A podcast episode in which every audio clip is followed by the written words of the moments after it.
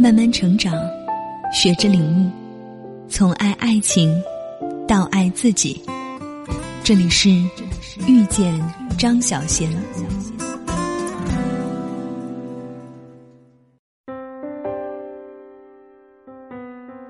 欢迎来到遇见张小贤公众平台。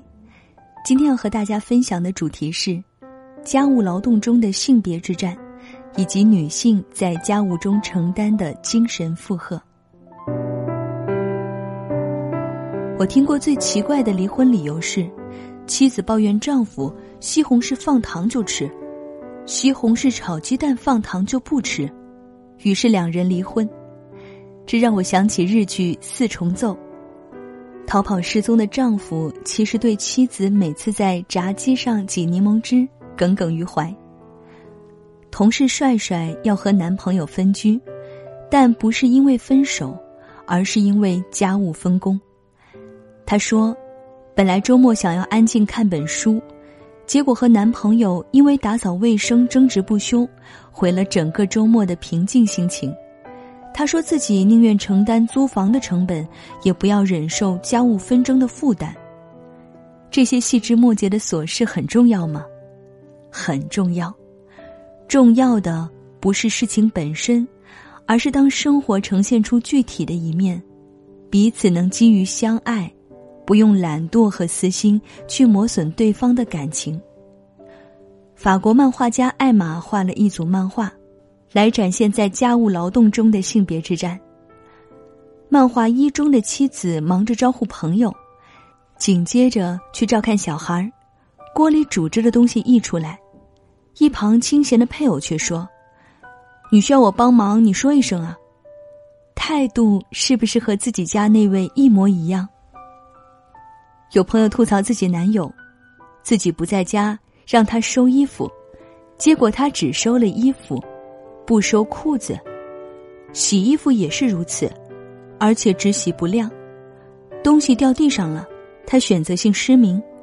你说捡起来，他才会捡。让你一度怀疑是不是要给他配一只导盲犬啊？一旦进入一段亲密关系，家务活总是不自觉的落在女性身上。恩格斯早在十九世纪就提到女性在家庭中的剥削，他认为现代个体家庭建立在公开或隐秘的妇女的家庭奴隶制上，但男性对此却浑然不觉。为什么油瓶子倒了也不会扶？因为男人把女人当家事经理，自己只接受命令去执行，即便男人做了家务，也觉得这不是男人该干的事儿，自己是在帮忙。而许多请帮佣的家庭，丈夫只负责付工资，女人依然充当管家的角色，一切需要操持的事物，丈夫认为理所应当由妻子负责，这只是变相转移了责任。还是以帮忙的方式介入，而不是以承担的方式解决家事问题。艾玛在漫画中提到，家务劳动如同做项目，统筹规划，已经是一项全天候工作。但家务劳动，女性不仅要组织规划，还要执行大部分操作，相当于她们做了百分之七十五的活儿。这意味着女人不仅要当管家，还要当女仆。既有管家又有女仆，换算成市场价，配偶八成是付不起的。但这种劳力劳心且消耗大量时间的家务，却是最容易被忽视价值的一种劳动。因此，女权主义者提到一种精神负荷的概念。由于男人在家务上根本不愿意具备统筹思维，通俗讲，不操心。孩子什么时候打疫苗？要去哪家补习班？家庭里的卫生环境、日用采购，都和自己无关。这种对家务的不自觉，让女人不得不时刻挂念在心。这就是一种隐形的精神负荷。为了家庭正常运转，哪怕是在休息，未能合理安排一切，脑子里仍有一根永不松懈的发条，煞费心神，漫无止境。而对方也意识不到你承担的压力。难道女人是天生的家事经理？男人天生携带了不擅长家务的基因吗？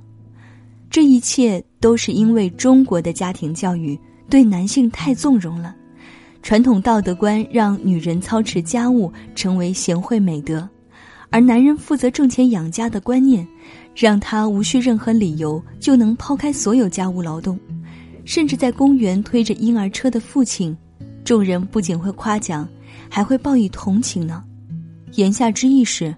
这个男人太惨了，竟然要自己带小孩有这种坚固的群众基础，男性对家事的拒绝承担显得多么理直气壮啊！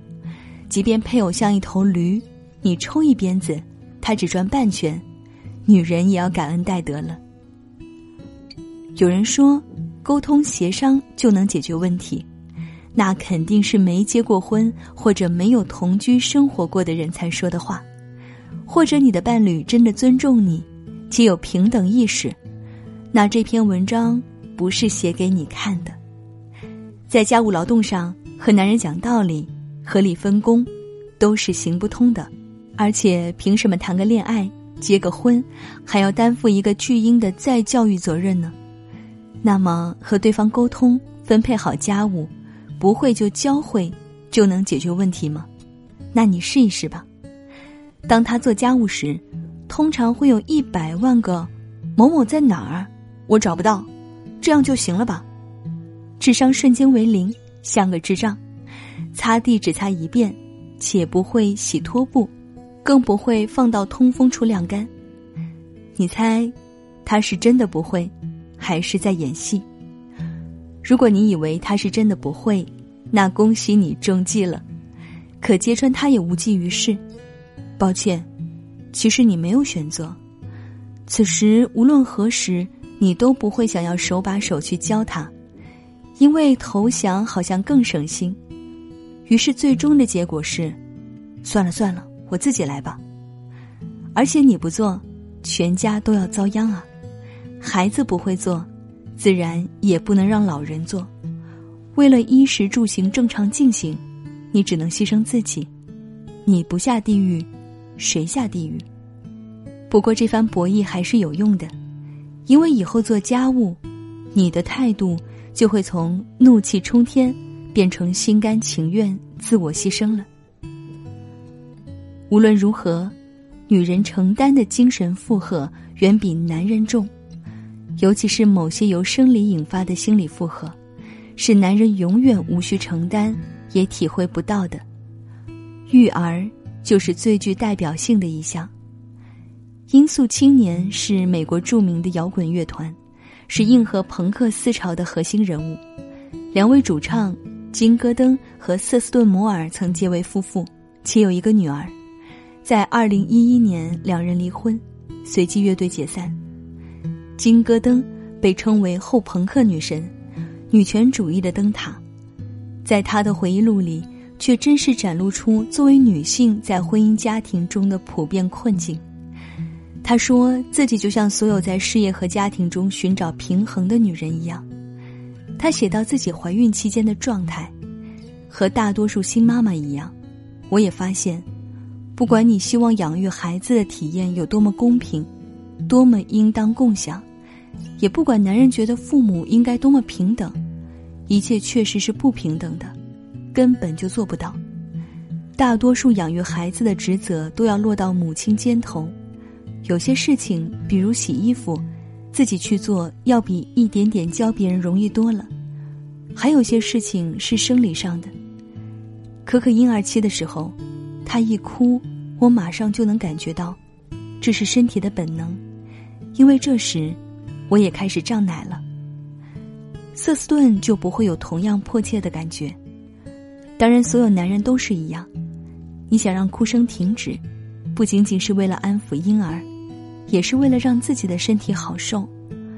这并不妨碍男人成为好爸爸，但的确会让女人觉得孤独。有粉丝听到乐队解散的消息，瞬间流泪。两人一起组乐队三十年，结婚二十七年，孩子也十七岁了。他难以接受一切都结束了。他说。我们本来把他们的胜利当做我们自己的胜利，他们怎么就不能和我们其他人不一样呢？金戈登说：“真是好问题，我们不能。就连发生的一切，也无非是一个最最庸俗不堪的故事，不过又是个中年危机导致婚姻破裂的俗套故事。男人的中年危机，另一个女人，双重生活。音乐、艺术、性、毒品、摇滚。”在普通人眼里是一个离经叛道的领域，他们那么酷，那么硬核，然而婚姻生活的困境几乎都是相似的。即便是耀眼的摇滚明星，同样会因为女性的身份在家庭事务方面受到牵制。还有人说，那就比谁更懒，谁先下不去手，谁就输了。据经验，先下不去手，当然大多是女性。可通常下不去手而妥协做家务的人，肯定会抱怨辛苦。此时对方正好回怼：“我又没让你做，是你自己要做的。”这简直像是生活的冷笑话。因为自己不想做，而以“我又没让你做”为拒绝理由，显得既幼稚又自私。既然要一起生活，对生活环境的要求也需要达成共识。而且出现问题时找解决方法，是不是比找推脱理由能更快解决问题呢？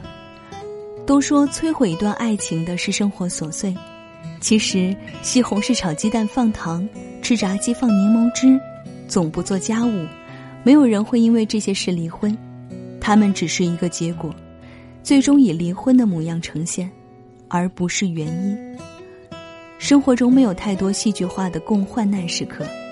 如何表达爱，无非是在不计其数的生活选择面前，懂得尊重爱人，能换位思考，为对方保留一颗温柔的心。倒也不是奢望爱情长久，但能做到两人享受在一起的每一分钟就够了。欢迎大力转发给身边的男同胞们。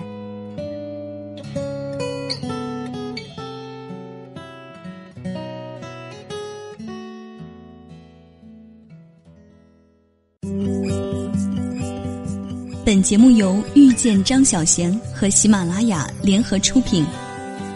更多精彩内容，敬请关注微信公众号“遇见张小娴”。